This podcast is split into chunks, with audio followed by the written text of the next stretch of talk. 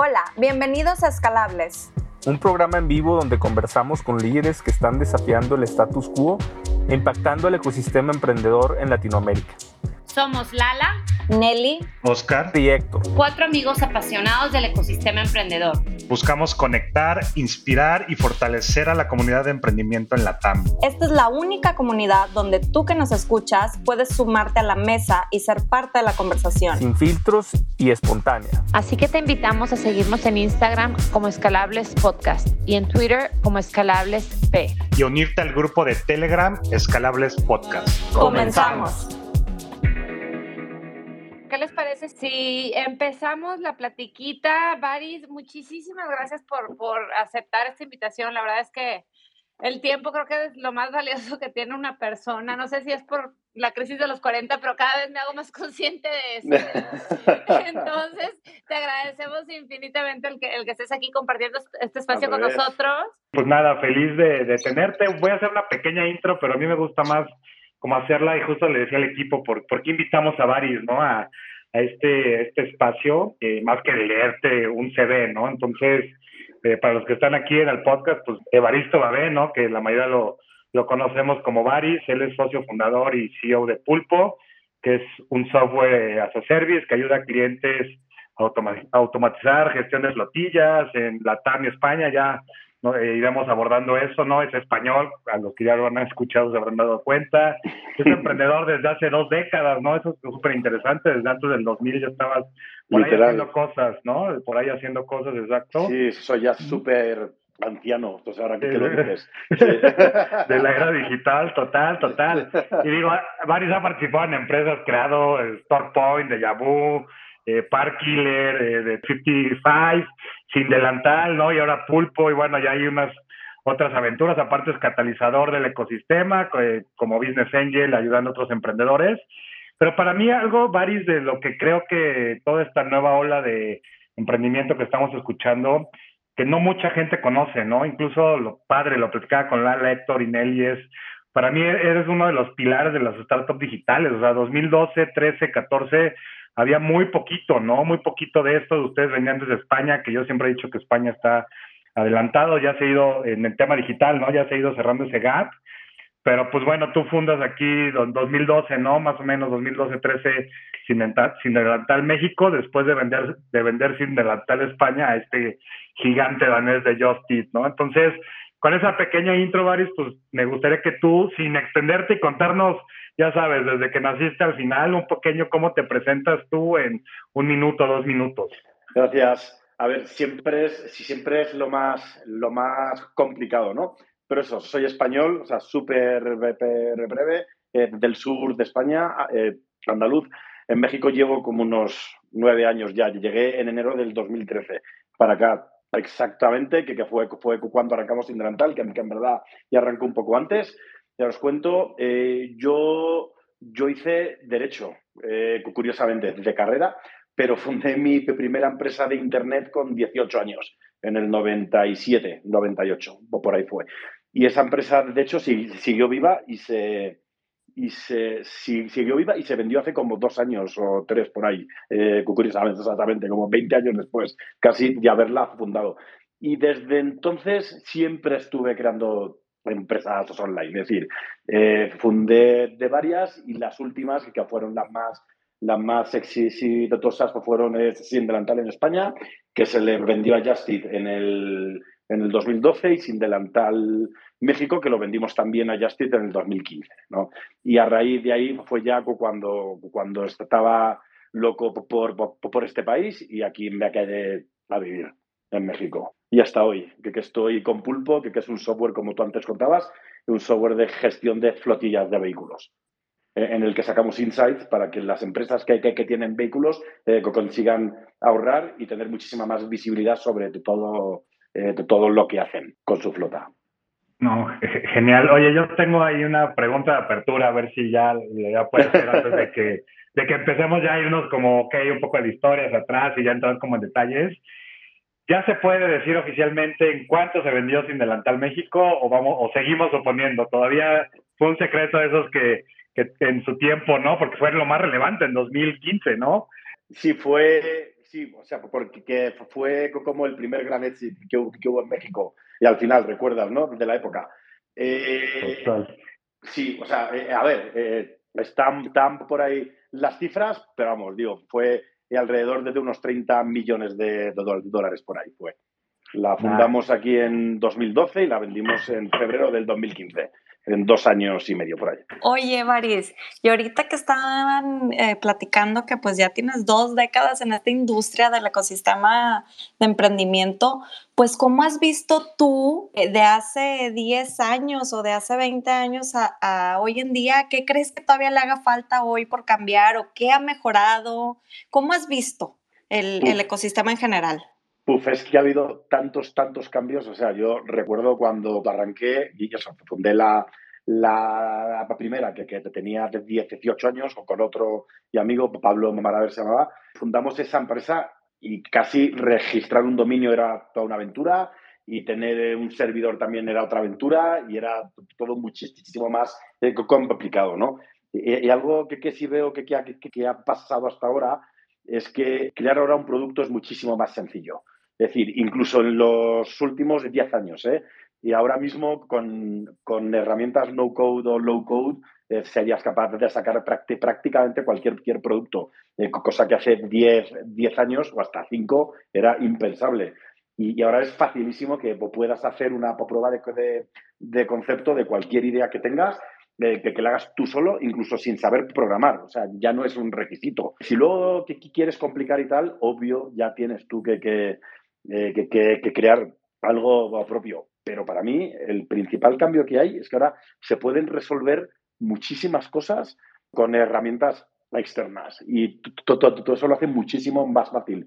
Todos, todos los temas también de escala tecnológica, infraestructura, todo esto no tiene nada que ver lo que hay ahora y las facilidades que hay ahora con lo que había hace 10 años. Y ahora es mucho más fácil y además muchísimo más, más, más barato. Que eso justo lo que hace creo, en contraparte, es que eh, complica la salida al mercado, porque te encuentras con, o te puedes encontrar con muchísima gente sacando cosas similares y tienes que, encontrar ahí el valor. Y después, el otro enfoque para ver estos cambios o, evolución está también el tema de financiación, ¿no? Eh, a principios, en el año 98, por ahí, cuando arranqué, eh, había poco o había cosas como muy grandes, digamos, ¿no? Eran más de otro, tipo de fondos que veían algo, empresa tradicional, se crearon muchísimas consultoras en esa etapa, pero era otro tipo de dinero, por lo menos en España, ¿eh? Y ahora ya hay, y además se, se ve ahora en México, hay decenas de fondos para cualquier tipo de, de tamaño y ya más fondos que entienden perfectamente lo que hacen, que saben analizar perfectamente las por tu, tu, unidades con muchísima experiencia y muy cracks, ¿no? Cosa que hace 10 años, cuando, cuando llegamos aquí a México, había tres fondos y estaban recién, recién empezados y no tienen nada que ver con, lo que hay ahora, ¿no? O sea que sí ha habido bastante cambio a mejor, de hecho. Oye, Varis, y una pregunta ahorita que comentabas lo de la tecnología y que ha cambiado. No sé exactamente cuando empezaron a idear el tema de sin delantal, pero en una industria donde pues a veces incluso los restaurantes no tenían ni internet, ni o todo era a través de LAN para conectar sus máquinas únicamente. La idea era tecnologizar los restaurantes, era unificar. O sea, ¿cómo empezó esta idea inicialmente? ¿Estaba más orientada a la tecnología o más a lo que hoy conocemos como marketplaces? Esta, llamémosle, idea loca de tecnologizar donde no había mucha tecnología. ¿Cómo llegó eso? Mira, qué buena pregunta esta. Nosotros cuando arrancamos fue además justo porque yo quería pedir comida mexicana en España, a casa, curiosamente, y, no había nada, solo había pizzas y chinos. Y, hablando con Diego, mi socio, él fue socio de una empresa similar muchísimos años antes, pero no había funcionado porque llegó temprano al mercado, ¿no? Y claro, entonces, viviendo eh, ejemplos en más países, eh, vimos que, estaba Justit en el Reino Unido, que estaba Rafa en Estados Unidos, Petit en, en Turquía. O sea, sí se podían hacer cosas, pero no había nada en España en ese momento. Y entonces dijimos, oye, claramente la tecnología permite que esto se pueda hacer. Y salimos al mercado hacerlo. El principal reto nuestro que tuvimos fue, que es justo lo que tú hablas, es cómo le enviamos ahora un pedido al restaurante. Porque claro, nosotros no teníamos ni idea de cómo hacer esto. Es que no sabíamos. Era, ¿qué haces para, para, enviarle un pedido a un restaurante? Ahora es fácil. Ahora hay muchísimas iPads, con tablets, con Sims, con móviles, Android, lo que, quieras. Pero hace apenas nueve años todo eso no estaba y eso fue anteayer. Y tuvimos que, que, hacer súper creativos para eso. Por ejemplo, no sabíamos cómo hacerlo, pero sabíamos que tenía su solución. Y mientras hacíamos esa solución, lo que, hicimos, hicimos fue, para crecer y arrancar a facturar, hacer los pedidos por teléfono. Ya está. Entonces, la web era un formulario que cuando tú hacías un pedido y pagabas, nosotros recibíamos un correo electrónico. Y con ese correo electrónico, Diego, yo o alguien del equipo llamaba al restaurante simulando el pedido online. Tú como cliente no te das cuenta. O sea, para ti, ti como cliente, tú estabas viviendo la experiencia online. La realidad es que había un humano atrás que estaba llamando por teléfono como si hubieras llamado tú. O sea, era el MVP. Es que era, o consigues pedidos y facturas, o te puedes pasar aquí investigando meses, ¿no? Y, y en un negocio de lo que se trata es de arrancar, de conseguir clientes y de moverte, ¿no? E, ir aprendiendo también. Wow, buenísimo, qué interesante. Y primero era manumation y luego ya pasaron al automation, digamos. Justo, literal. Dime algo, y entonces lanzan sin delantal en España y eso fue lo que te lleva a venir a México o platícanos un poquito de ese camino. Mira, nosotros, a ver, yo había estado en México solo una vez en la, vida, en los, 90, de, cuando, cuando, era pequeño, de viaje con mis padres y ya está. Y a mí México era un país que me daba pánico. O sea, yo aquí no quería ni venir. Imagínate, no, claro, o sea, lo que se oye en España, ¿no? De México. Y ahora mírame, aquí enamorado eh, desde, el, país, ¿no? Y entonces en, España llegamos y dijimos, oye, España se queda pequeño, tenemos que ir a otro país. Y dijimos, ¿cuál? Y en México no había nadie que, que o sea, que, hiciera esto. Y entonces viajamos para acá, Diego y yo, y conocimos a un inversor en, en, España que tenía aquí varios contactos y acabamos encontrando una empresita pequeña que hacía, hacía nada, hacía 20 pedidos al mes ¿eh? o algo así. Pero aquí no había nadie, no había ningún, ningún player. Y Diego y yo, literal, vinimos una vez nada más aquí, con un miedo horrible, porque es lo que se oye en España de aquí, ya sabéis. Y vinimos y acabamos comprando e, toda esa empresa. Y esa empresa fue el germen de Sin Delantal aquí. Es decir, eh, arrancamos viniendo solo una vez y dejamos aquí al equipo ya operar. Y enseguida fue cuando nos llegó una oferta de Justit para comprar Sin Delantal España, pero no Sin Delantal México. De hecho, nosotros llegamos a ofrecerles también México, lo que había aquí, que hacían muy pocos pedidos. Pero dijimos, oye, se lo ofrecemos, se lo damos y ya está, y a, otra cosa. Pero Justin no quiso, solo quiso España. Y eso fue lo que nos trajo aquí. La responsabilidad de sacar un negocio cuando teníamos socios locales. Eh, ¿En qué año? ¿De qué año estamos hablando nada más? Del dos. El tiempo? Mira, la venta de Sin España fue en, en noviembre del 2012 y cuando vinimos aquí fue en enero del 2013. La sociedad creo que fue como junio del 2012, algo así. Fue todo muy rápido. Sí, yo, yo tuve un restaurante en Polanco, recuerdo perfectamente, abrí en febrero del 2013 y para marzo, abril ya, ya manejábamos sin delantal. Era nuevo, o sea, es que no existía. Ahorita lo vemos bien común, pero no existía. Justo este tema de varios, de este hilo, ¿no? Conductor y incluso yo, yo sé que Diego, ¿no? Es el que viene primero y, y todo este tema de adaptación cultural y que es una locura, ¿no? Este tema de tropicalización, que ahí me gustaría conectar un poco la historia porque ya sabes que tuvimos a Manolo ya hace un par de meses, ¿no? Por acá y digo, contó un poco por ahí, pero me gustaría saber, porque eso sí no me lo sé, fíjate, cómo, cómo conocen a Manolo, cómo lo incorporan y, y realmente cómo está tropicalización cultural en el 2012, 2013, que repito, o sea, no había nadie, nadie, yo creo que pocos conocerán historias de bebitos, Pepsi, ustedes, y bueno, no había ni líneo, estaba arrancando, ¿no? Ya más Sí, justo. Por, eso a mí me gusta, ¿no? Esta, estos pocos emprendedores como tú, que son estos pilares de, de ese tiempo, ¿no? De, de hacer. ¿Cómo es esto? ¿Cómo ligan todo esto con Manolo? Que digo, ya abordaremos, pero pues eso sí. un gran amigo tuyo y socio en otras cosas, ¿no? No, y, y, y, lo que dijiste hace rato del, por teléfono, o sea, ahorita haciendo memoria, hace mucho que no me acordaba de esto, pero la mayoría, no sé, más de la mitad de nuestros pedidos eran por teléfono. Mira, pues es que eh, Manolo, por ejemplo, eh, Manolo, yo le conocí cuando estábamos en Sindelantal España. Él era el, el CEO de Groupon aquí en México. Y yo me, y, claro, yo hablaba mucho y me llevaba muy bien con el CEO de Groupon en España. Y cuando compramos aquí esa empresa, dijimos, vamos a hacer alguna campaña de Groupon aquí en México, lo que sea. Y el CEO de Groupon España me hizo intro con Manolo, sin más, como así, es súper random, oye, y habla con Manolo y ya está, ¿no? Hicimos un par de campañas con Manolo y hablaba, pues eso. Te voy a interrumpir, nada más quiero aclarar para los que nos están oyendo en el podcast o nos van a escuchar en el podcast, estamos hablando de Manolo Atala. ¿Verdad? Es el, co-founder de Fairplay. Continúa. Efectivamente, justo, sí, sí, que, era eso lo que Kios que, que, que hablábamos, justo en ese punto. Y Manolo, entonces, llegué aquí a México y cuando llegué le escribí, oye, ya estoy aquí, vamos a hacer más campañas. Y me dijo un día, oye, que, quedemos un día juntos. Y estaba ya, ya, ya aquí Diego y que, que, quedamos todos, que quedamos acá a comer y de ahí arrancamos a ser muy amigos. ¿Qué pasó? Que Diego y yo, de manera muy rápida, nos dimos cuenta que hacer negocios en México era completamente diferente que hacer negocios en España. Y algo muy común del español cuando, cuando llega para acá, bueno, en general, es que eh, eh, el español se cree que todas las cosas en todo el mundo deben ser como son en España, ¿no? Y es, y es como un sesgo que hay ahí. Y todo debe funcionar igual, y si no, está mal. Y nosotros lo vimos al revés.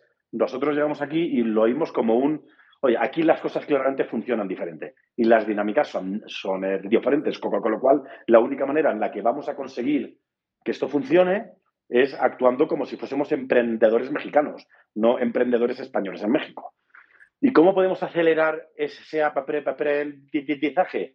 Hagamos un consejo con mexicanos que, que, tengamos cercanos, que estén emprendiendo o que sean CEOs de empresas o que conozcan esto para que nos ayuden y enfoquen. Y Manolo fue nuestro pilar principal. O sea, llegaba un punto que hasta para a veces había una había que contratar a alguien y teníamos una duda porque no sabíamos si nos estaba bullshitando o no y traíamos a Manolo a la oficina para hacer una última, una última entrevista o había clientes que se nos complicaban y le pedíamos a Manolo que nos echara una mano y fue muy activo y nos ayudó mucho a entender cómo era hacer negocios en, en México. Es decir, todo lo que somos ahora en relación a México, el origen, se lo debemos a él directamente. Y al final fue porque tuvimos, creo, la capacidad de entender que aquí te tienes que comportar como un local, que no vale hacer los, los negocios de otra forma, que aquí la única manera de que las cosas salgan bien es que tú seas el que te tropicalices el primero y después el negocio. Y eso funciona siempre en México. Ya no, qué, qué increíble, ¿no? Ver desde, eso, desde esas épocas a gente con este mindset, ¿no? Como Manolo de del give and take, yo le, le, digo, ¿no? Este de dar y apoyar y, y bueno, pues por eso han, han hecho cosas juntos. Y incluso París, bueno, ya lo volvemos más adelante porque quiero tocarlo, pero este tema sigue pasando, ¿eh? El tema que dices de los españoles viniendo, ¿no? Ya lo hemos platicado tú y yo. Sí. Pero, sí, sigue de repente por ahí andando. Yo siempre le digo a la gente que me busca españoles, es busquen a Baris, ¿no? Él, él, es español y él les sabrá dirigir por dónde, ¿no? Sí, el, el güey, no te comportes como español, que eso no, no funciona. Exacto. Y agacha la cabeza. oye, Baris, y este, me gustaría que cuentes igual anécdotas, porque yo me acuerdo que, digo, sin delantal, pues ya no, ya no existe, ¿no? Digamos en México y ahí ha sido ahí, pues todo un tema, obviamente, todo lo que vino después, Uber Eats, y todas estas locuras. Pero me gustaría que, que, nos contaras estas batallas épicas que, o no sé si batallas, o por lo menos del lado de Rocket, cuando entró con Hello Food, igual en ese año, que yo en algún momento pidiendo de sin delantal me llegaban bolsas de Hello Food y bueno, un montón de estrategias ahí underground que, que hicieron todos, pero una anécdota que hayas podido contarnos de esta empresa que para los que nos están escuchando, Hello Food es una empresa de Rocket Internet, este monstruo alemán que invierte millones de cenas para tratar de entrar a mercados, ¿no? Pero ¿qué, qué, qué anécdotas de estas batallas? Bastantes, pero vaya guerra tuvimos. O sea, luego sacamos eh, hablando, hablando bien y nos intentaron comprar también varias veces. Pero ellos, eh, Rocket, eso, alemanes, como dices, llegaron aquí y fundaron una empresa que, se llamaba Super Antojo, que después se llamó Hello Food, ¿no? Que era esta. Y vinieron, imagínate, súper bien fondeados con el playbook alemán para crecer aquí muchísimo, eh, para llegar muy, lejos, todo eso. Eh, casualmente, en el camino, nosotros una vez nos cambiamos de oficina, eh, que estamos en el Parque de México, en la Condesa, y nos cambiamos a la, a la Cuauhtémoc, a Río Lerma. Oye, no sabes la casualidad, nosotros entramos en la oficina un jueves y en el piso de arriba empezó el viernes Hello Food. Es, eh, ahí enfrente. O sea, estamos al lado, planta con planta. Estuvimos compartiendo piso. Pero claro, ahí hubo, allá, ahí hubo batallas de todo, tipo, muy, muy sucias también en el sentido de que nos copiaban absolutamente todo, que eso creo que fue lo que les hizo caer aquí. Es decir, nosotros hacíamos una campaña de tal cosa y ellos tres horas después exactamente sacaban la misma campaña. Y yo creo que copiando no consigues nada más que hacer el segundo. Ya está. Eh, por más dinero que tengas, recursos que tengas. Eh, nosotros en el momento de la venta de, de Sindelantal a, a, Justit, para que tengas más, más o, menos idea de la escala, nosotros de todo, todos los pedidos online que había de comida a domicilio en México, que, que, no eran muchos eh, en ese momento, pero sin, sin delantal podría estar haciendo fácilmente el 70-80% de todos esos pedidos online, de todos. Y Hello Food prácticamente el resto. Y Hello Food eran cuatro veces más empleados que, que, sin delantal. Imagínate esa diferencia, ¿sabes? O sea, eran muy poco eficientes y era porque vinieron con su playbook alemán, en vez de tratar de adaptarse a cómo se hacen las cosas en México. Y, y, ese, fue más, y ahí el tema. Pero eso, nos, nos copiaban como tú hablas, ¿no? Hacías un pedido en Sin Delantal y te aparecían con una bolsa de Hello Food porque ellos le pagaban al restaurante para que cada vez que hicieras una, un pedido llegaba con eso, lo que sea y tal. Pero luego al final, cuando acaba todo esto, pues oye, quedamos todos y yo pues, me, me, llevé luego muy bien con los CEOs que hubo aquí, seguimos y hablando y la verdad es que eran todos tipos muy buenos y nos, y, nos, rimos mucho de todas esas batallas pasadas, ¿no? Se me figuró, Baris, así como la película de 300, ¿no? O sea, 300 contra, contra un ejército, ¿no? Pero qué, qué, interesante. Mucho más fondeados y todo, evidentemente, claro. Pero eso lo hace mejor. O sea, yo creo que, que ese refrán del hambre agudiza el ingenio es cierto. Por eso tampoco me gustan las startups sobrefondeadas, porque sobregastan el dinero, son menos eficientes. ¿Sabes? Ahí hay un tema de eh, que creo que las que tienen el, dinero justo y operar con poco te obliga a ser muy creativo para hacer las cosas mejor y para innovar. Creatividad, la neta, no sé quién les hizo su branding, pero es el, el sin delantal. O sea, es único. Es único. historia, mira, esa historia sí es muy buena. Te digo algo, todavía me pasa. O sea, años después, o sea, por ejemplo, fui a una boda hace dos semanas y aquí en México. Y estamos en la ola, en la boda y claro, a ver, yo, yo ya nunca hablo de chiste tal, ya ha pasado tiempo, pero amigos míos lo cuentan, no sé qué tal, y de pronto, y amigos míos lo contaron en una mesa, en un grupo y tal, y, llegaban gente cantándome eso, ¿no? El sin delantal ese, ¿no? El sin delantal, así, o sea, se quedó, ¿no? Ahí, o sea, me hace muchísima, muchísima gracia y además me encanta. Y esa historia fue porque una agencia de marketing de Guadalajara nos buscó no me acuerdo, sería el 2013, 2014. Nos buscó porque querían hacer una campaña con una, con una ONG para repartir pizzas eh, a niños en zonas muy pobres de, eh, de, la ciudad. Y entonces nosotros, o sea, dimos el ok, o sea, dijimos ok sin pensarlo. Y lo que, que hicimos fue hablar con las principales cadenas de pizzas que, que había en, en el Guadalajara, con nuestras principales pizzerías de ahí que, que sabíamos que teníamos muy buena relación y a todas les pedimos que nos vendieran las pizzas a coste.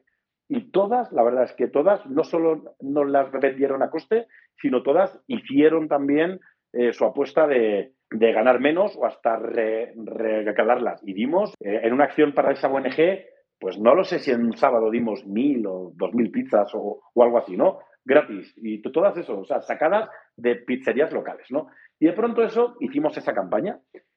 Y de pronto pasó como un mes, dos meses, y para darnos las gracias, la agencia esta nos envió eso grabado. Y la, la, gente, la dijo, oye, que os que queremos dar las gracias y se nos ha ocurrido eh, cantaros esto por si os sirve para algo. Y nos, y nos enviaron ese audio de regalo. Y de pronto lo empezamos a usar en las máquinas, en los pedidos, en publicidad, en marketing y funcionó. Se quedó en la cabeza de la gente. O sea, y eso que tiene que ver con la pizza hawaiana. O sea, los oyentes han de decir de qué están hablando. Sí. Pero yo vi un tuit de, un tuit de Oscar hablando de una pizza hawaiana y yo, ¿qué tiene que ver Baris con una pizza hawaiana? Una de mis principales cruzadas personales del universo es, es acabar con la aberración de la pizza hawaiana y de las crocs.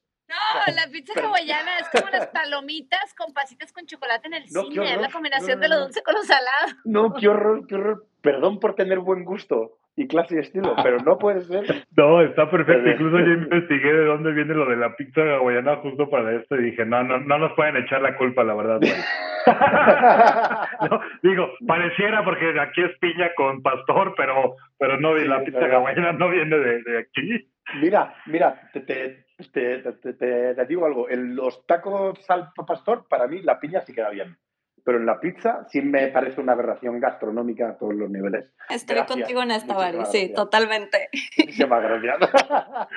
Ya, está perfecto, Mari. Oye, para ya un poquito movernos, digo, ya- yo cierro con la de Cidental, algo bien interesante que me quedo y es que me acuerdo que tú y Diego siempre han dicho que ser cool, ¿no? Para una marca no se compra y, cómo es ese gran ejemplo de, por más que tengas 10 veces más X capital, eh, pues ser cool, una marca cool, ¿no? Porque en ese momento pues, yo pedía sin delantal todo el tiempo, era una locura, era obsesión, ¿no? Era cool, ¿no? Entonces, justo este tema de eso no se compra, se crea, ¿no? Y es bien, bien interesante. Pero bueno, igual moviéndonos un poco ya para lo, lo, lo que sigue, Baris. Sale sin delantal, venden, se quedan un tiempo y empiezan unas nuevas aventuras, ¿no? Que es esto de Go Pancho, que fue Park Killer. Yo era usuario de Park Killer, ¿no? Y eso me Sí. bien interesante porque migra, haces un pivot y ya podremos ir a abordar, pero es- esa parte de inicio, ¿cómo, cómo se da, no? Mira, te cuento un poco esto cómo fue. Eh, nosotros, o sea, a ver, eh, vendimos Sinantal eso, en febrero del, 2000, del 2015 y me quedé como country manager aquí de Sin, Sinantal, no me acuerdo, seis, diez meses o algo así, ¿no? Y al salir pensé que, que, ya no quería emprender, no, que no quería hacer nada, quería descansar, cambiar, cambiar un poco de vida y eso me, me duró literal medio día. Salí a pasear precisamente con Manolo Atala, que quedé con él a comer mi primer día sin trabajo en la historia de mi vida. Quedé con él, dimos un paseo por reforma y a la vuelta ya estábamos los dos con un millón de ellas en la cabeza. Vamos a hacer esto, vamos a hacer lo otro, tenemos que montar no qué, tenemos que hacer no sé cuántos, cien cosas, ¿no? Y una de las ideas que vimos fue un tema de parkings, de, que, que era como Valet Parking on Demand, que, que, que estaba muy de moda en Estados Unidos en, en ese momento, dijimos, oye, vamos a armar aquí un modelo en el cual tú puedas pedir como un valetero por una app, ¿no? Y, y haces, haces clic y llega alguien en un patinete, en un scooter, eh, se lleva tu coche, lo aparca y tal. Pero nuestra, nuestra idea era más allá, era, oye, pues ya puestos, ya que tenemos tu, tu vehículo, vamos a meterte en la bolsa de la compra eh, dentro mientras estás trabajando y te lo llevamos a hacer la verificación y le repostamos combustible y pues pagar tus multas y hacer y otro, otro, otro tipo de servicios, ¿no? Y empezamos a hacer los números del modelo, hicimos un par de pruebas en real, aunque jamás salimos al mercado como tal, pero sí hicimos pruebas reales. Y en esas pruebas nos dimos cuenta que el modelo era imposible, ¿no? Entonces, ahí fue justo cuando, eh, cuando salieron Go Pancho y Pulpo, ¿no? Y de ahí salieron porque eh, el primer paso fue, oye, lo del parking no es rentable y no lo va a hacer nunca, porque hace falta ser capaces de predecir cuándo llega la gente. Si no eres capaz de predecir cuándo llega la gente, vas a tener a miles de personas en la calle esperando que venga un vehículo, no vas a poder y asegurar la calidad del servicio, es imposible. Y esa predictibilidad no la teníamos como tal. Entonces dijimos, oye, matamos la parte de parking y dejamos solo la parte de servicios, nada más. Ya está, se acabó. Y esa parte de servicios, no nada más de pasamos la verificación por ti, que tienes control de tu auto, todo eso, es lo que se quedó como Go, Go Pancho como marca, ¿no? Eh, que, que, ahí, que ahí sigue y es una empresa que sí siguió que creciendo. El que era el que era el CTO de Parkiller fue el que se quedó como CEO de, de Go, Go Pancho y, y, es una startup rentable que crece y que ofrece servicios a bastantes empresas grandes también. O sea, les, les provee ese software por atrás, ¿no? Y después Pulpos salió también de ahí, porque claro, como teníamos un software de, eh, de parkings, fuimos a hablar con, eh, con, empresas para ver qué podíamos hacer. Y las empresas lo que llegaban era, o sea, llegaban y decían, oye, yo en verdad no tengo problemas de parking, pero tengo una flotilla de vehículos, pero en verdad no sé ni siquiera cuántos vehículos tengo, ni cuánto me gasto eh, eh, en ellos, ni nada. Y claro, cuando escuchas eso 20 veces, empiezas a entender que hay un pain en el mercado. Y ese literal fue el origen de Pulpo. Fue, fue, un, fue un negocio que creamos porque muchas empresas nos lo pidieron, porque, porque ellas nos estaban contando sus pains y sus pains pasaban por crear una plataforma eh, eh, en la cual pudieran tener visibilidad de todo lo que está pasando con sus vehículos, leer el combustible y su dato de GPS y los gastos relacionados y qué está pasando con los conductores y los mantenimientos, los talleres y, y el control operativo y de ahí salió Pulpo. Fue porque todas las empresas con las que hablamos para intentar comercializar un software de parking nos dijeron que ese software de parking no valía para nada, que lo que les valía era que les solucionáramos ese problema y eso hicimos. Y ese fue el origen. Oye, no, está impresionante porque incluso algo que veo, Varis, es el tema de esta experiencia ya de no first founders, ¿no? Sino ya venían y, hacer este pivot, ¿no? Porque normalmente cuando eres first founder te enamoras demasiado del producto y no ves, y no ves un problema, ¿no? Y digo, lo, digo por, con propia experiencia, le he contado incluso en varios podcasts con la asesoría de, Diego, ¿no? Así de no hagas por aquí y ahí parece que vas por el otro, ¿no? Pero este, este tema de hacer el, porque todo el mundo habla de los famosos pivots y demás, pero ¿cómo es hacerlo? A nivel producto entiendo, ahí lo tienes, ¿no? Te lo están pidiendo el cliente, pero a nivel gente, a nivel foco, a nivel cultura, incluso estás hablando de una empresa B2B muy diferente, ¿no? Que entiendo que no tenían ustedes mucha experiencia en ese sector. No, cero. ¿Cómo, haces ese, ese giro, no de producto, de producto es obvio, porque el cliente está diciendo lo que necesita, de todo lo demás, ¿no? Claro. Mira, en el fondo eh, es que aquí en Pulpo fue literal creando una empresa nueva, que sí partió de ahí y me quedé con, con varios empleados que habían para Killer, todo, todo eso. Pero nuestro, nuestro caso fue como crear un proyecto nuevo. O sea, es decir, no fue como un giro de timón. Es, es, es como que nació de ahí, ¿no?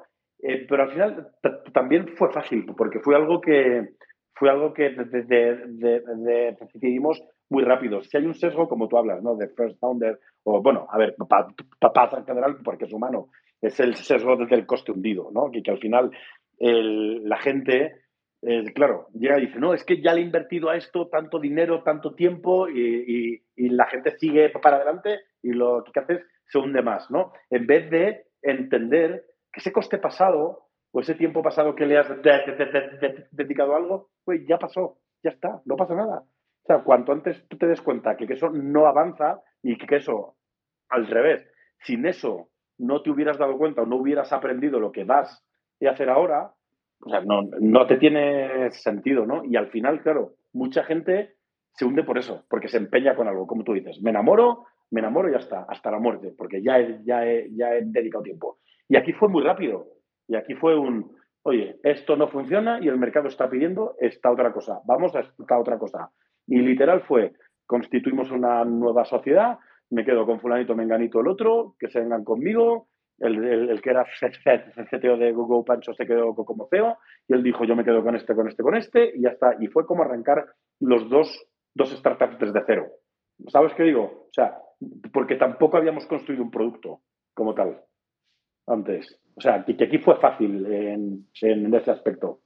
oye, Baris, y esto que nos, que nos comentas, eh, antes de que nos digas un poco más de dónde está Pulpo y todo, o sea, cuando lo comienzan, ¿hasta dónde soñaron, a dónde lo querían llevar? Es decir, de ser o quedarse en la etapa de emprendedor o, ya sabían que querían hacer un tema de levantamiento de capital o un exit o ser la financiera de los activos de las empresas o las aseguradores, ¿hasta dónde debe de ser la visión para lograrlo? Por ahí te, te he leído algunas algunas cosas que debes de tener la visión o debes de soñarlo para poder lograrlo, pero en este camino de pulpo, ¿hasta dónde lo visionaron o hasta dónde lo han visionado?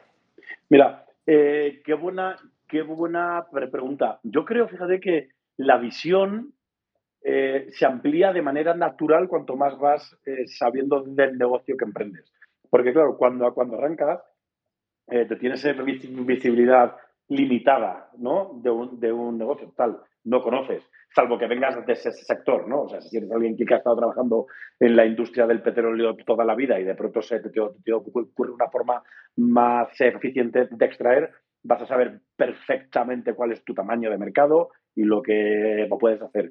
Eh, pero en temas digitales eh, es mucho más abstracto, porque al final muchísimos emprendimientos como Pulpo lo que hacen es crear un mercado y estás creando algo nuevo. Eh, estás resolviendo algo que nadie había resuelto antes. Y sí, salen luego tres, cuatro startups en paralelo que lo hacen, pero es nuevo. Y eso hace que, claro, la visión inicial que tienes suele ser siempre mucho más pequeña de la visión inicial que tienes eh, después. nosotros nacimos con la idea de, de, gestión operativa de vehículos, básicamente. Es un, oye, lo que estamos viendo es que los clientes no están sabiendo qué pasa con sus vehículos y cuando hablamos un poco más, estamos viendo que operan con Excel. ¿Cómo suplimos eso? Oye, pues allá donde hay un Excel puede haber un SaaS, un software as a service. Pues creamos Pulpo para que operen su flota con Pulpo, ¿no? Claro, de pronto yo recuerdo perfectamente constituyendo la sociedad el primer día diciendo, ¿os imagináis que dentro de 10, 15 años DHL puede hacer cliente nuestro? Sería que hemos llegado al culmen, no sé qué, y DHL fue cliente nuestro un año y medio después de ya, haber arrancado la empresa, para que, para que te hagas una idea.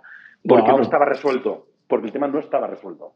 Y todos, claro, recordamos ese tema, ¿no? De, de llegar a esto. Ahora que entiendo mucho más la industria, que claro, yo, yo ya no sueño con, con, gestionar vehículos como tal.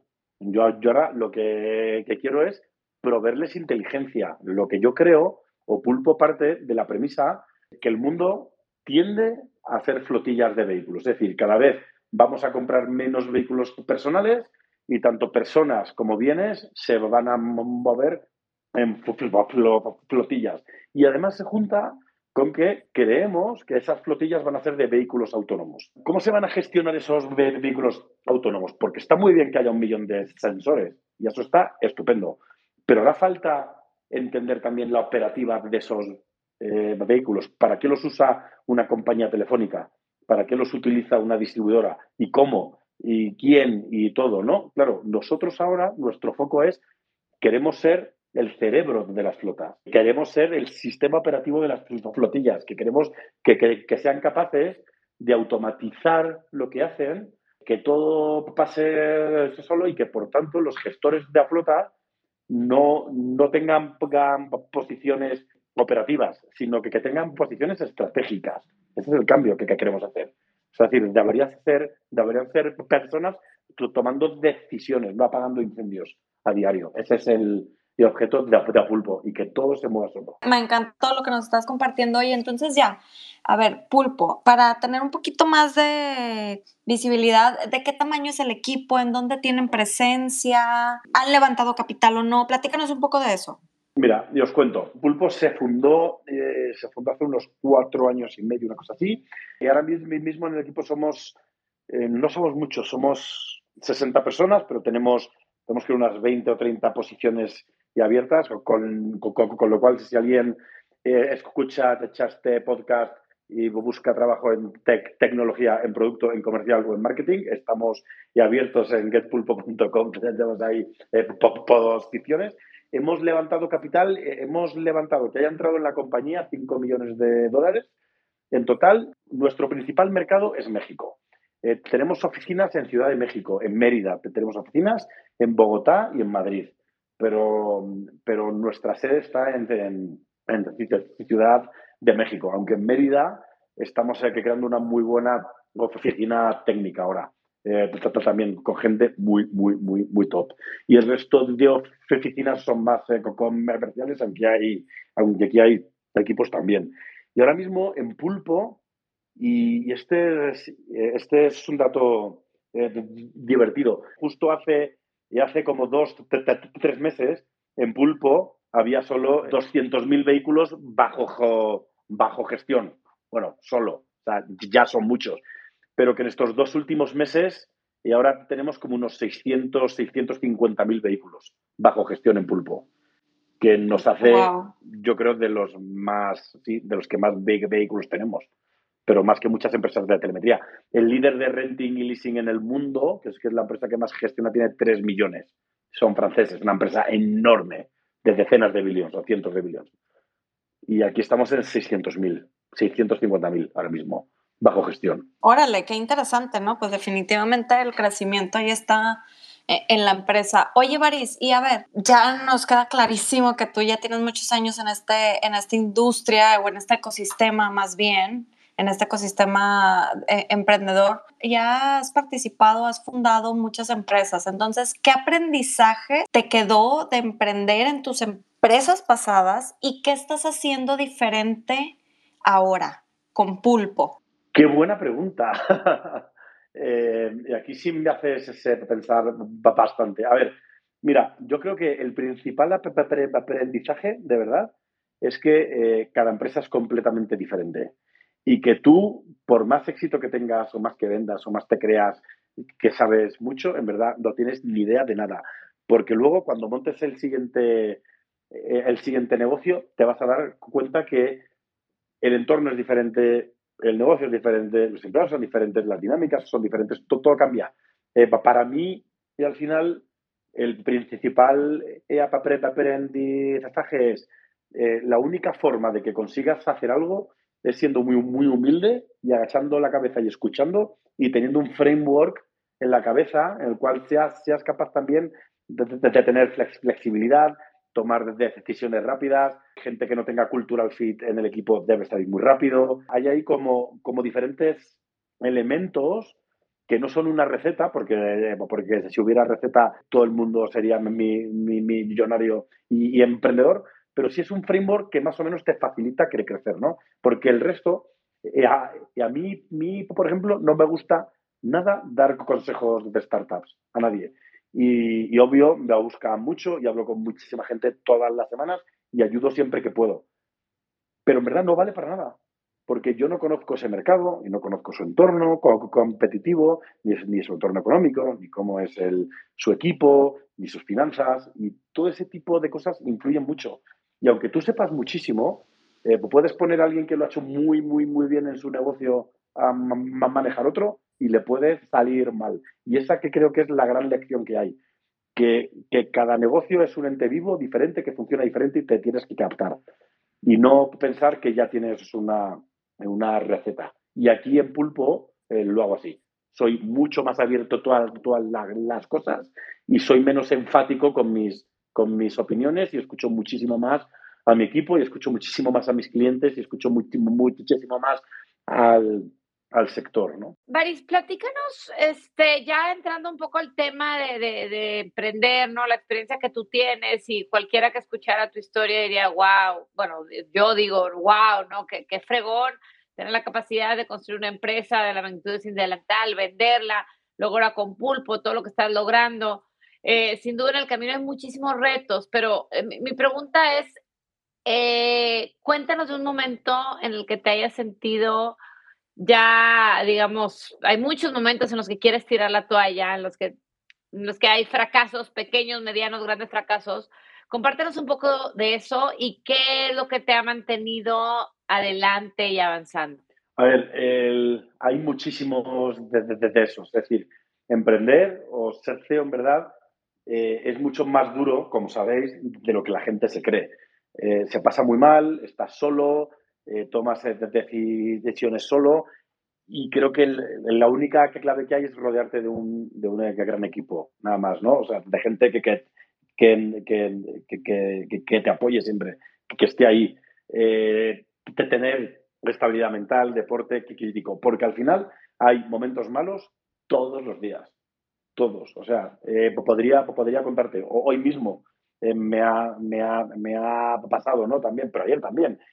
Pero claro, cuando estás, estás emprendiendo tienes un momento malísimo a las 10 de la mañana, pero de pronto a la 1 de la tarde tienes el mejor momento de tu historia, ¿no? Otra vez.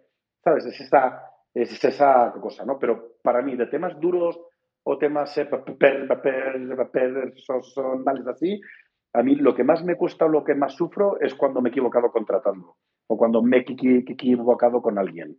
Y eso creo que es lo más duro, por ambas partes. Uno, porque, porque despedir nunca es plato de buen gusto, ¿no? Eh, pero aún más cuando sabes que a lo mejor esa persona no era fit y lo podías haber detectado antes y le trajiste y esa, claro, y a esa persona le quitaste otras oportunidades y él vino aquí y tampoco lo hizo bien en la empresa. Y esos temas más humanos, para mí, son los más eh, eh, complicados. Yo, yo creo que despedir siempre es, siempre es fracaso del que contrata, no es, no es fracaso del que entró. Me encantó eso, ¿eh? Eso al final es muy cierto, muy cierto lo que comentas. Sin duda. Es, que, es que tú eres el que pone filtro, ¿no? Eh, al final. Y le vendes algo al que contrata. Eh, o sea, es tu responsabilidad. Claro, o no compartiste la visión o, la estrategia correctamente y, o no, le guiaste, o no le guiaste Exactamente. No leíste justo la guía correcta.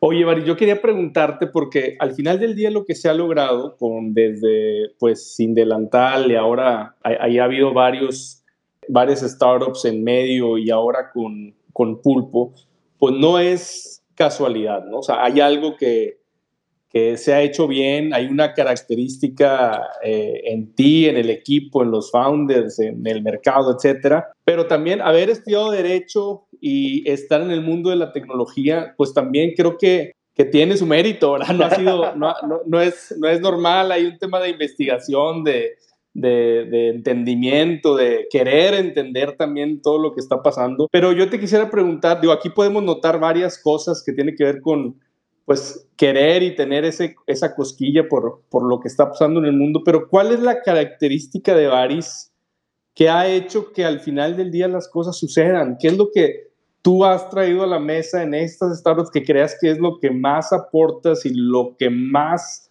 o haces mejor? Mira, creo que hay que creo que hay varios puntos, diría. Uno es, creo que me sé rodear muy, muy bien de gente. Y al final, que creo que, que ser consciente de tus limitaciones, de lo que haces mal, eh, que creo que es crítico. Por ejemplo, yo soy un malísimo eh, micromanager. Nunca lo voy a hacer. Porque como nunca he tenido jefe, yo no sé qué es tener jefe. O sea, yo siempre soy alguien que me busco mi trabajo y que busco mis soluciones y que nadie me, me tiene que, decir qué hacer. Eh, claro, yo no tengo más remedio que rodearme de gente así. O sea, no puedo, porque yo no sé llegar y decirte, ah, haz esto. Yo sé llegar y, decirte, vamos, por aquí y, rápido, pero ya. Eh, ya está, o sea, no voy a ir midiendo cada paso, todo, eso, ¿no? Y al final que creo que, o sea, sí soy, soy capaz de rodearme de, gente muy buena, ¿no? Luego hay un tema también, y que a mí eso, mi, padre me lo metió en la cabeza desde pequeño, siempre. Me, me, dijo siempre y vamos, y a él le doy las gracias infinitas siempre, porque mis padres, mi, mi, mi, madre, la manera en la que nos, nos educaron, me vino muy, muy bien para esto. Y mi padre, y hablaba siempre que en el mundo hay dos tipos de personas. Los que dicen que van a hacer algo y lo hacen, y los que dicen que van a hacer algo y no lo hacen. Porque todo el mundo tiene planes, todo el mundo tiene ideas y todo el mundo tiene ideas para los demás y todo el mundo tiene sugerencias para los demás y todo el mundo tiene sueño de hacer algo y todo el mundo tiene sueño. Pero, claro, realmente, ¿en qué diferencias a la gente? Entre el que toma la decisión y hace algo y ejecuta y el que no. Esa es para mí la, principal cosa. Y te puedes equivocar y está muy bien y es legítimo, pero lo tienes que hacer. Es que si no lo haces, no, lo consigues, ¿no? Y después y hay otra cosa que ya es como la, última que creo que, se me, da bien, que es, me encanta hasta estudiar, me encanta leer, me encanta aprender. Eh, leo muchísimo, soy un lector voraz eh, y siempre que, puedo, leo. me encanta hablar con otros emprendedores y empresarios y compartir experiencias. Y creo que para mí el aprender es es, algo básico, porque al final puedes enriquecerte de experiencias de otros, eh, inspirarte en ideas de otros, muchísimas más cosas ya están inventadas o, o encontrar eh, soluciones y a temas que no habías encontrado. Y esas tres variables creo que, son las, las principales. no, buenísimo, Baris. A, mí hay algo que, que no, no, o sea, que me gusta, que se ve que está, pero se habla poco el tema del mindset, ¿no? Esto que hoy se pone de moda. Pero creo que al final tú, tú lo tienes bastante y lo voy a poner con dos ejemplos, ¿no? E, esto que ustedes hicieron en Sindelantal España de los primeros inversores de Friends, Family and Fools, que, que, no tuvieron como ese gran retorno tal vez con lo de España, darles acciones en Sindelantal México, ¿no? Sin, sin tener lo que, que, que, ahí, por ejemplo, cuando yo escucho eso, pues digo, oye, están, es gente que busca esa relación a largo plazo, ¿no? Este, y, y lo quiero ligar con otra cosa porque ya escuchamos, pues lo hemos escuchado del lado tal vez de cómo Manolo vive esta salida de, pulpo, ¿no? Y, que al final, pues sea increíble en el sentido de que, pues, cuando Manolo nos cuentes, oye, pues yo me puse de acuerdo con mis socios, incluso ellos me dejan algo de equity, ¿no? Oye, por lo que ya trabajé y digo, las diferentes situaciones que hayan pasado, pero ¿cómo vives tú ese lado de ese mindset de, de realmente darle a, a, la gente que está alrededor? Porque incluso hablas de rodearte de los mejores y creo, ¿no? Que eso es parte, o sea, si yo soy un fondo de ese tipo de cosas, me gustaría saber que es gente que realmente está aportando a los demás con este mindset diferenciado de no estar tomando, ¿no? O aplastando como va pasando. Eh, pues eh, te cuento sobre eso. O sea, a ver, en general, yo creo que hay que hacer las cosas bien siempre, ¿no? El, caso que hablas en España, éramos, eh, éramos 28 socios, para que te hagas una idea, y solo dos eh, cuando hicimos la venta de España específica, solo dos y habían eh, perdido muy poco. ¿eh? Imagínate sobre la última ronda que habían, habían hecho, además, como fue tres meses antes con una crisis en España, y perdieron poquísimo, unos pocos miles de dólares, nada más. Pero claro, digo yo, si habíamos ahí ganado dinero, pero no vimos moralmente correcto eso. Es un, oye, yo gano mucho dinero de pronto, y tú que me apoyaste en el último momento, de pronto pierdes un poquito, no es justo. O sea, que creo, o sea, yo, o sea, a ver, yo no creo en el karma como algo cósmico, ¿sabes? Como que las estrellas y esto, ¿no? Yo, yo soy bastante eh, aterrizado en eso. Lo que sí creo es que cuando tú haces bien las cosas, te van a venir bien de vuelta. ¿Por qué? Eh, porque ¿qué haces? Eh, microfavores a gente o ayudas a gente, les apoyas en, en cosas y eso tiene y eso funciona como, como el interés compuesto, ¿no? Cuanto más cosas hagas bien, esa gente luego lo va a hacer bien por ti, también bien de, vuelta, pero luego multiplicado, porque se genera cierta deuda. Lo que, hablabas con Manolo, en el contrato con Manolo, eh, como, como hablabas, en, las, en la salida de pulpo realmente salía eh, que, él, que él se seguía cero. Pues que eso no es justo. Es que, él había trabajado, había creado, había, había estado aquí.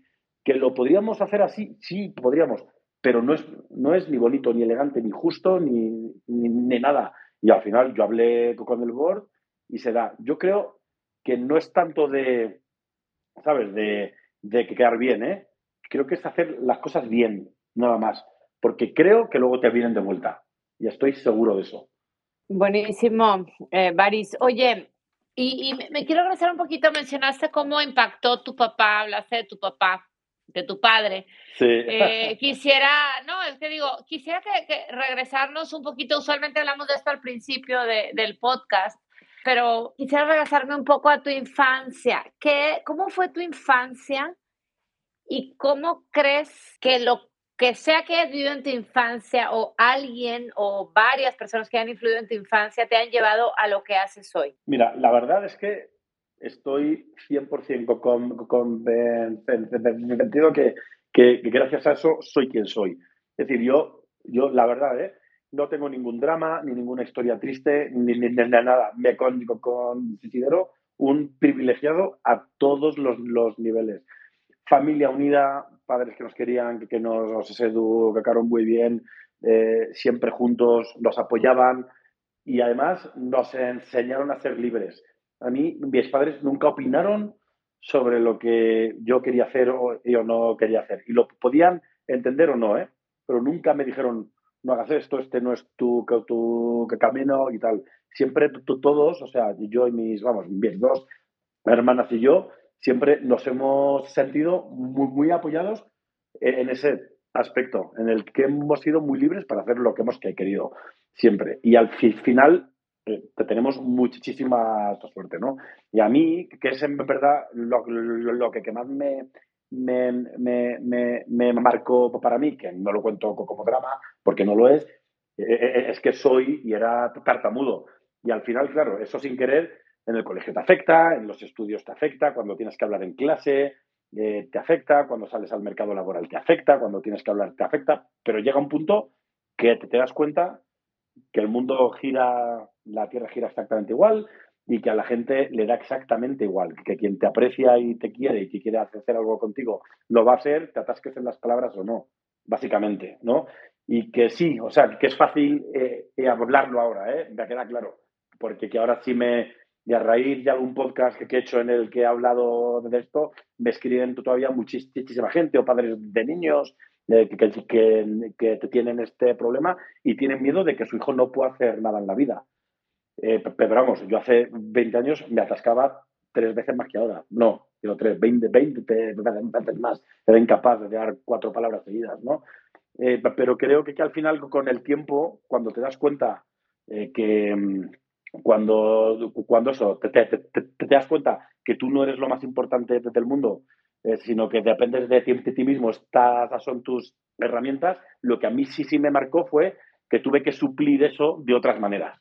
Y eso sí creo que, que eso tiene un valor, ¿sabes? Es el, oye, pues si soy tartamudo, ¿qué hago eh, con, con, esto? ¿Puedo quedarme en una cueva encerrado o puedo optar por, oye, pues ser más simpático, más creativo, eh, responder de tal manera, pensar cómo hablar y cuándo, cuándo hablar, hasta que al final te acabas perdiendo el miedo y lo acabas utilizando a tu favor, ¿no? Pero vamos, en verdad, tuve la infancia perfecta y por eso le vuelvo a dar las gracias a mis padres otra vez.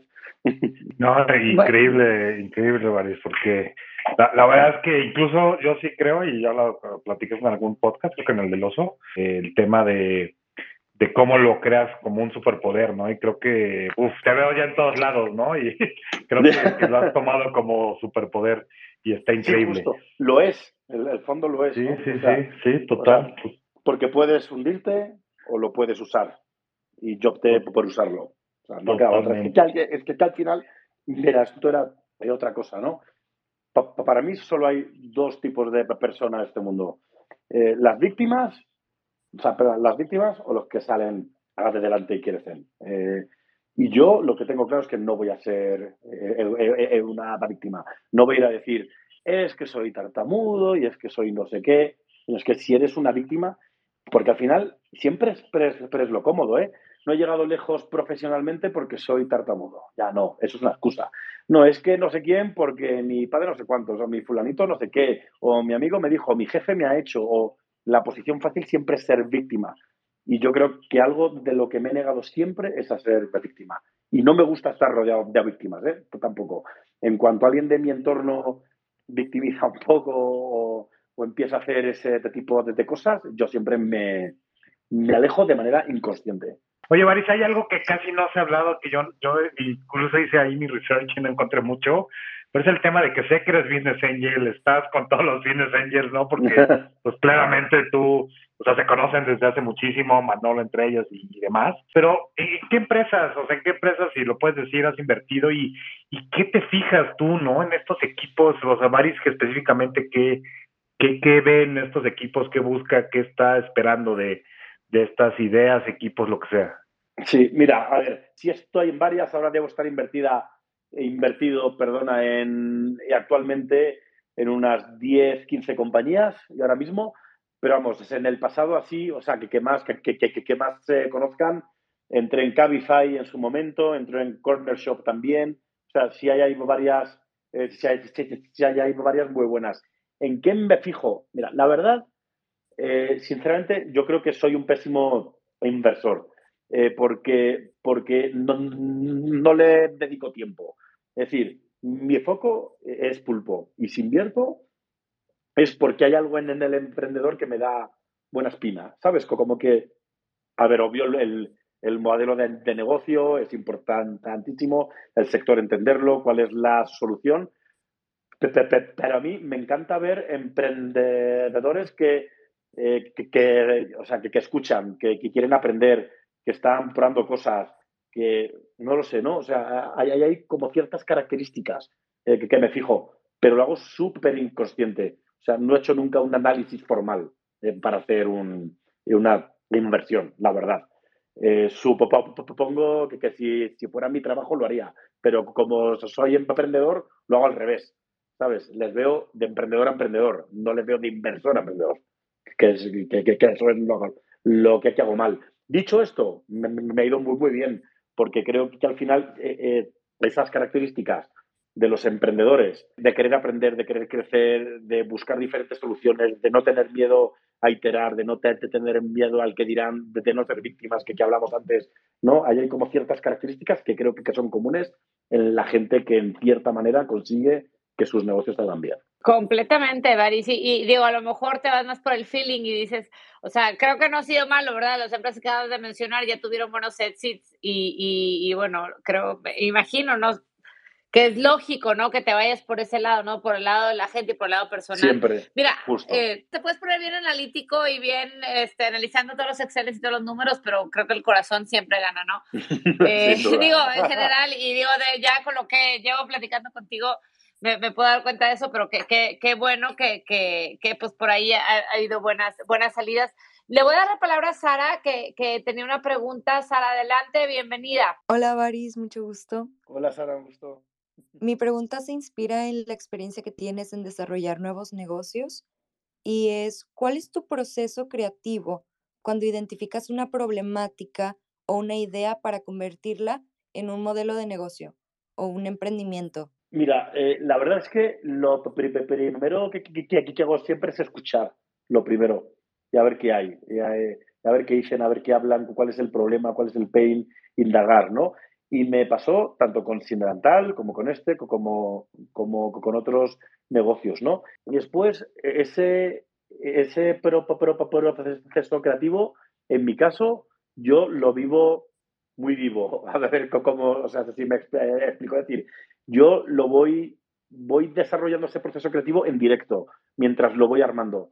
Porque, o sea, sé que, que hay, que, hay gente que se pone y analiza muchísimo y prueba muchísimas cosas y todo eso. Yo lo que hago es detecto el problema, pienso una versión súper inicial de esa, eh, de esa solución y ese proceso creativo lo itero sobre, sobre la marcha.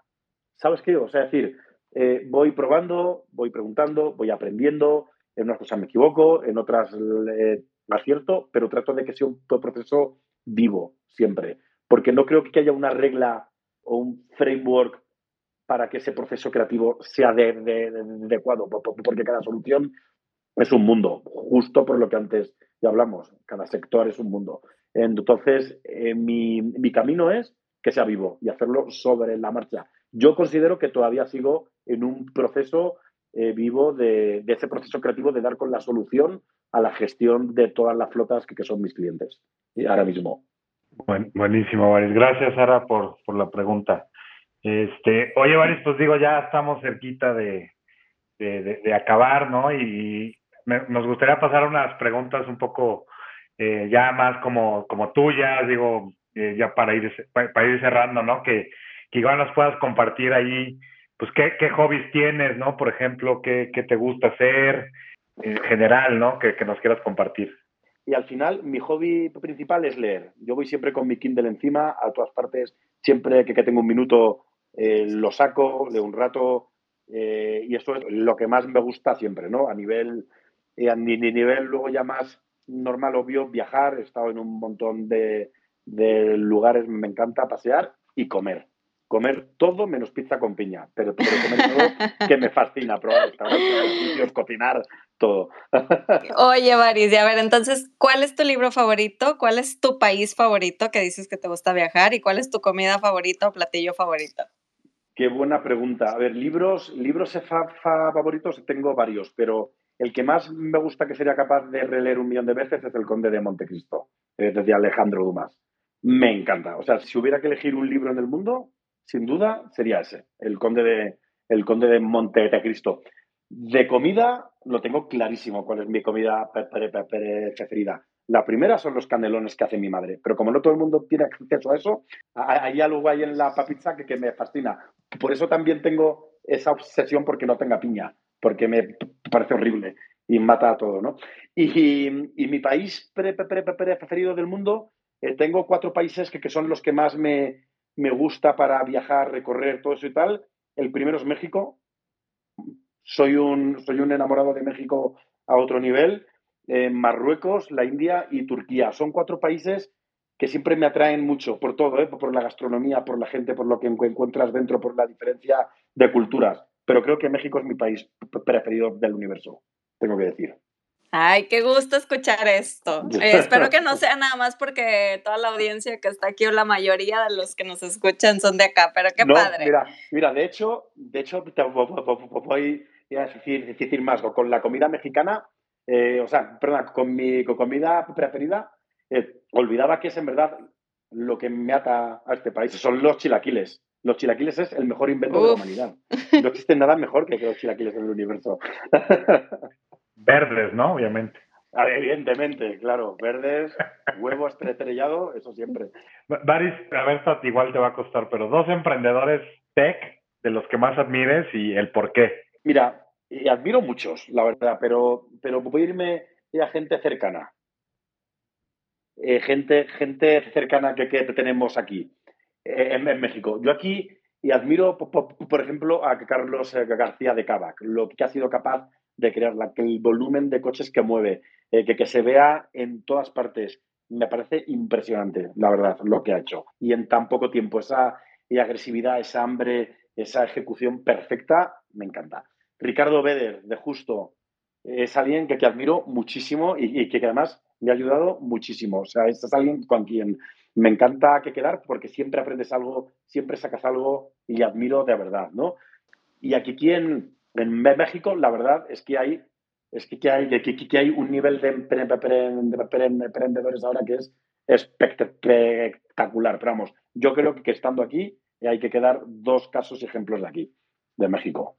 Órale, oye, Baris, justamente vamos a tener a Ricardo Weather en, en 15 días. aquí, en, aquí en vivo. Entonces, a ver, aprovechando que te tenemos aquí, queremos hacerle una pregunta a Ricardo Weather, pero que tú nos digas cuál. ¿Qué, qué te gustaría que le preguntáramos? ¿Qué, qué le preguntarías tú? Mira. que le pasemos el recado. y algo, y algo que, que, que, aprendí de él, y es algo que creo que, que le deberíais preguntar, es, él es muy bueno tomando decisiones duras con su equipo. Es alguien que les lleva muy bien, lo hace muy bien, y a veces, vamos, y, él seguro lo contará, eh, que, que a veces he ido tarde con cierta gente y tal, pero cuando yo he tenido problemas graves con gente muy senior, eh, recuerdo llamar, llamar a Ricardo y él tener siempre los mejores consejos. Es decir, que, que, creo que, que, aprender de él cómo crear un buen equipo de alto rendimiento y un buen, buen equipo de gente alineada contigo, Ricardo os puede dar las, las, las mejores claves y va a hacer un podcast que estoy deseando escuchar, porque es un crack y un gran amigo. Buenísimo, ya tome nota para preguntarle. ya estamos por terminar, Baris. Normalmente siempre nos gusta terminar con unas cinco o seis preguntitas relámpago. ¿Qué significa relámpago? La respuesta tiene que ser de una o dos palabras máximo. Lo primero que se te venga a la mente, sin pensarla mucho. Qué miedo. ¿Estás listo? Órale, vamos. A ver, ¿WhatsApp o email? WhatsApp. Ok. ¿Mañana o noche? Mañana. ¿Mostaza, catsup o mayonesa? Mostaza. La última compra de impulso que hiciste. Un libro en Kindle. Ok. Varios libros, de hecho, en una conversación. ok, ¿qué trabajo jamás podrías hacer? Eh, creo que no podría hacer nada eh, con alturas, ni piloto de globo aerostático, ni trabajar en pisos altos, en una obra, ni nada. No podría, porque tengo un vértigo que me muero. Eso no lo podría hacer. Si, tuvieras 30 minutos para regresar a alguien que ya no esté hoy en este mundo y platicar con esa persona 30 minutos, ¿a quién, a quién elegirías? Clarísimo, mi abuela materna. Lo tengo clarísimo. Wow. Ok. Un guilty pleasure que tengas. El reggaetón pero me encanta. Ándale, y, no tengo y además profundo, ¿eh? El dembow, ahí ya, llegando a las profundidades, hasta el suelo. Como dicen, el, perreo del bueno, muy bien. Eh, justo, perreo del más sucio del mundo. Buenísimo, Marina. Oye, Marina, pues mira, no me queda más que agradecer tu tiempo. La verdad es que ha sido una plática increíble. Yo personalmente eh, aprendo mucho de, de, de esta última hora, hora, hora y media que llevamos aquí hablando. Te doy las gracias. Ha sido un gusto tenerte aquí en Escalables. Eh, pronto ya estarás en el podcast, entonces pues eh, un abrazo y muchísimas gracias por estar aquí con nosotros. Ha sido un placer conocerte. Gracias, por escucharnos. Recuerda que estas pláticas se graban en vivo a través de Twitter Spaces, donde tú puedes participar y ser parte de la conversación. No pierdas la oportunidad de platicar con nosotros. Síguenos en Instagram y en Telegram como Escalables Podcast. Y entérate de quiénes serán nuestros próximos invitados.